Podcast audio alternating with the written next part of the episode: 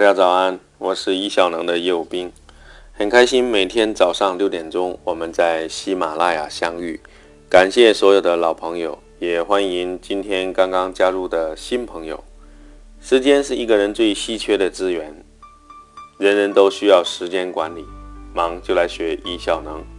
我们这个专辑一共一百期，每期大概六分钟，每天早上六点钟准时更新。我们来延续上一节课的话题——情绪管理。这个话题实在太重要了。当我发布了这个主题，很多人也给我留言说如何来控制自己的情绪。我们不着急，我们慢慢来。我们今天来讲讲这个情绪是怎么回事，它是从何而来。当然，我要声明的是。我并不是一个专业的心理咨询师，我只是从我过去十多年学习的经历去总结、去践行，让我在整个的过程当中有收益。我把这部分拿出来跟大家分享。所以在此过程当中，我要特别感谢我过去培训经历的过程里面所接触到的老师、所接触到的同学。我们上一节课讲到了生活当中的百分之十。我们无法掌控，但是百分之九十是来源于我们对所发生事件的一个反应，这部分我们是可以掌控的。那如何来掌控呢？它需要一个训练的过程。今天我们就来讲讲这个反应背后的特点。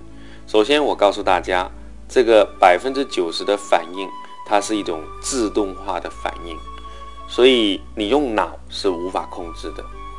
当你了解到了这一点，你就要知道了解背后的机理、机制是多么重要。所以我来分享一个公式：发生的一件事件，我们百分之九十是抗拒的。如果你没有经过训练的话，而且更多是负向的。所以今天开始，你要了解发生的一件事，你抗拒的是什么？其实它的背后是你的信念与认知。正是这样的信念与认知，造成了你的自动化反应。更多的反应，如果你是基于你的抗拒，那是负向的反应，比如说抱怨、指责、评判、高高在上、对错、批评啊等等。本质就是我是对的，你是错的，为了求自己的存在，所以这就是我们反应的一个机理。那我要讲这个反应背后的结果是什么？有几个特点。第一，叫越抗拒越持续。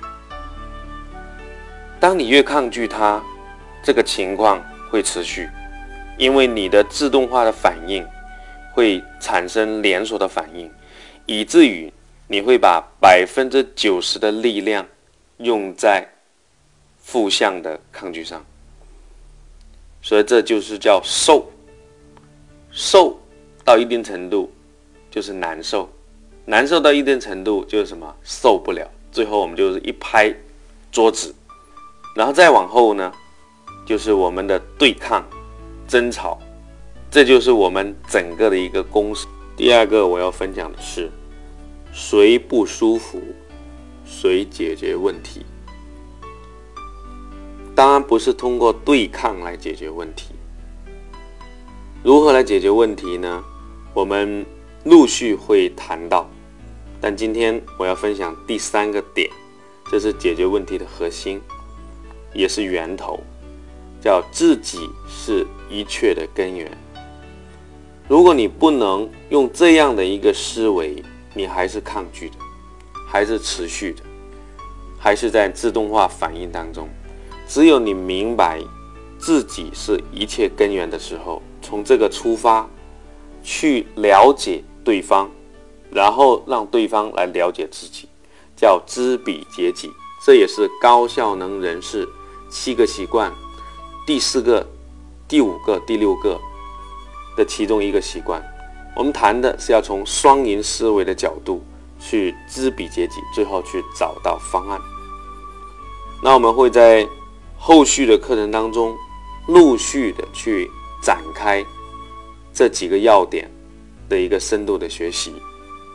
今天基于这样的学习，我想请您做一个练习，我们在每日的晨间日记当中，如果你是今天第一次听我们的课，你可能还不知道晨间日记是什么。晨间日记就是每天对自己的一个反思。我们在刚开始的第一讲和第二讲就谈到这部分的话题。如果你是从一开始就聆听的，那你可以做什么？你就可以在晨间日记里面去写下你抗拒什么，你去做个列表，在生活当中发生了什么你会抗拒，然后你抗拒什么？